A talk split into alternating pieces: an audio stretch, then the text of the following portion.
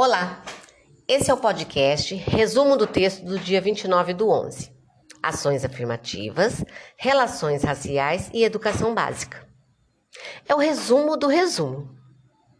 Vamos lá? O texto traz estudos que mostram: 1. Um, dificuldades enfrentadas pelas crianças negras no sistema escolar. 2 a necessidade de criar mecanismos de combate ao preconceito e discriminação raciais, ao nível da socialização secundária e primária, ou seja, na família e na escola. 3. Superação do problema. Novas propostas curriculares e materiais didáticos, onde haja a construção de uma identidade negra positiva e que se construa na relação com o branco e no reconhecimento da diferença. 4.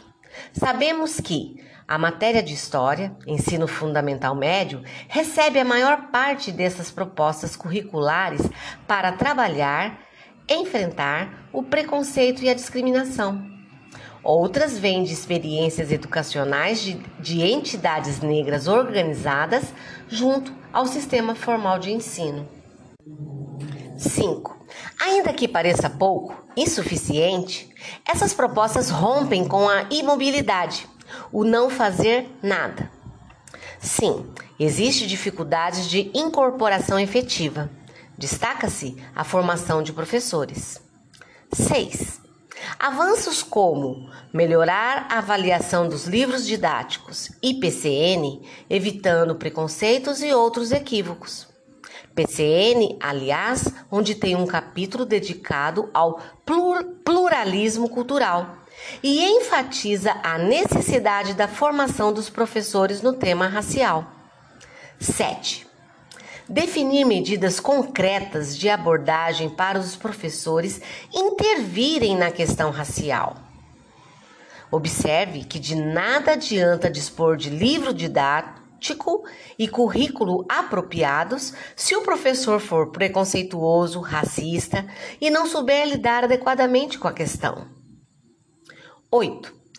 Uma proposta de formação, capacitação dos professores é capaz de enfrentar o desafio lançado para a implementação da Lei 10.639 de 2003, Lei Ben-Hur. Por falar em Ben-Hur, é militante negro, vinculado ao grupo TES, Trabalho de Estudo Zumbi. É ex-deputado federal do Mato Grosso do Sul.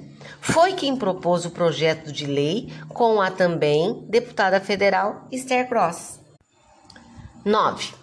Propor que a lei número 10.639 seja assim nomeada Lei Benhur significa respeitar as orientações do parecer 003 de 2004 no que diz divulgação e estudo da participação dos africanos e de seus descendentes em episódios da história do Brasil, destacando-se a atuação de negros em diferentes áreas do conhecimento. Da teoria, agora a intervenção. A coibição de manifestações de racismo é imprescindível, mas essas conquistas e avanços não bastam para transformar as concepções fixadas, enraizadas no imaginário da população brasileira. Estudiosos das relações interétnicas e militantes de grupos negros organizados indicam a necessidade de se dar maior atenção ao processo educativo é no transcorrer desse processo, educação escolar, que se cristalizam concepções falsas sobre os negros, também internalizadas pelo grupo ético negros, dificultando a construção de uma identidade positiva, capaz de se contrapor às concepções negativas, elaboradas historicamente pelos grupos brancos dominantes. O autor nos chama a atenção para indicativos de estudos bastante preocupantes. Vou pontuar. 1. Um, Mantendo-se constante o nível de instrução, maior é o número de brancos que se encontram empregados, em comparação ao número de negros. 2. Os negros possuem um percentual maior de analfabetos comparados a pardos e brancos na mesma situação. 3. Os índices e a incidência de exclusão e de repetência são superiores entre os negros. 4. As crianças negras que permanecem na escola têm uma trajetória irregular, marcada por maior número de interrupções em relação à criança branca. O atraso escolar é menor também entre os brancos. E essa diferença é mais dramática à medida que aumenta com a idade do aluno. O aluno negro ou aluno pobre é absorvido pela rede escolar de maneira diferente do aluno de classe média ou não pobre. Uma vez constituída essa clientela, os professores atuam no sentido de reforçar a crença de que alunos pobres e negros não são educáveis. Mais um ponto. Ritual pedagógico que exclui a história de luta dos negros. Impõe um ideal de ego branco, folcloriza a cultura negra, mas, no discurso, propugna, defende a igualdade entre as crianças, independente de cor. Quando faz isso, não dá o valor histórico do negro e a criança não se vê identificada nessas histórias e na sua cultura. Os livros didáticos discriminam os negros e a falta de apoio, de material de apoio que auxilie os professores a enfrentar o preconceito e a discriminação intraescolares também são precários. Mais um ponto. A escola não auxilia a formação da identidade racial. Além disso, reforça de forma negativa alguns estereótipos que prejudicam o processo socializador. O autor nos chama a atenção que há um contingente expressivo de crianças negras que vem substituindo, substituindo a casa pela rua pertencente às camadas mais carentes, dificultando assim o acesso à socialização primária. Essas crianças são constantemente acuadas pelo preconceito e discriminação raciais, como se essas crianças tivessem um potencial seguro para a delinquência. Com a baixa escolaridade do negro, as chances de acesso à educação formal e sistemática são menores para a criança negra, agravando-se quando se considera a educação infantil, que é o nível da educação básica, considerada hoje pelos pedagogos como indispensável para o êxito nos estudos posteriores.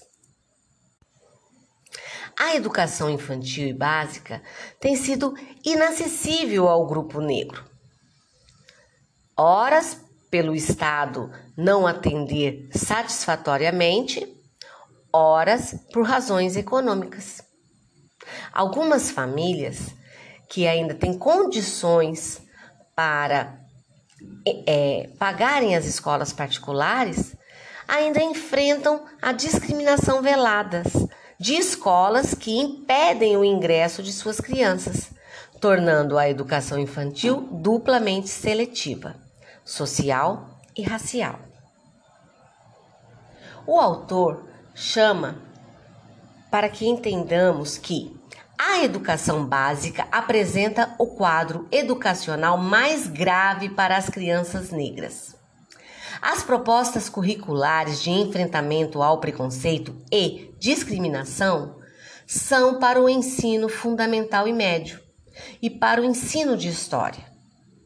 Até os grupos e entidades negras organizadas enfrentam dificuldades de incorporação efetiva e acabam por atender, basicamente, a uma clientela cuja faixa etária tem mais de sete anos, deixando de fora os anos iniciais, fundamentais, dos 2 aos 6 anos, onde se trabalhar a valorização da história e da cultura negra e mostrar que as diferenças raciais não são motivos para preconceitos e discriminações, causando um favorável impacto progressivo para o enfrentamento da questão racial nos anos posteriores. Criar então uma proposta que interfira no processo de desenvolvimento de crianças brancas e negras, envolvendo não apenas as crianças, mas os educadores na escola e na família. Sabendo que a presença da professora é marcante para as crianças da educação infantil. Então, investir em um trabalho de orientação de educadores desse nível de escolarização principalmente nos profissionais mais sensíveis e interessados em desmistificar ideias falsas sobre os negros, pode ser fundamental para enfrentar a questão racial. É uma opção tática, sim, na medida que a sua instrumentalização é mais rápida. E a partir disso, a tarefa de envolver os professores mais renitentes é facilitada. O texto mostra que, estabelecendo um diálogo simples, onde a questão da igualdade e da diferença e de como é plenamente possível a convivência entre esses termos aparentemente díspares, desiguais. Criatividade e preparo para, lidar com a temática podem também alterar os seus resultados. Diz também que a proposta desenvolvida parece simples diante da complexidade da questão racial. Parece óbvia. No entanto, se tudo fosse tão manifesto e evidente, passos decisivos teriam sido dados na perspectiva de superação e enfrentamento do problema.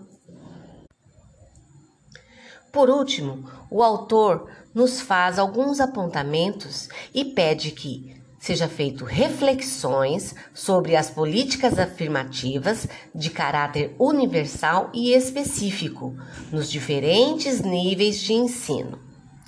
Diz também que é uma falsa questão contrapô-las como excludentes. Na questão do debate sobre as cotas, ele afirma que ação afirmativa e cotas são coisas diferentes. Para José de Souza Martins, ele diz: de nada adianta adotar o regime de cotas na universidade se a escola elementar e a escola média continuarem na indigência em que se encontram. A decadente qualidade de ensino nesses níveis de escolarização é que constitui uma das principais fábricas de injustiça social neste país, e não só de injustiça racial.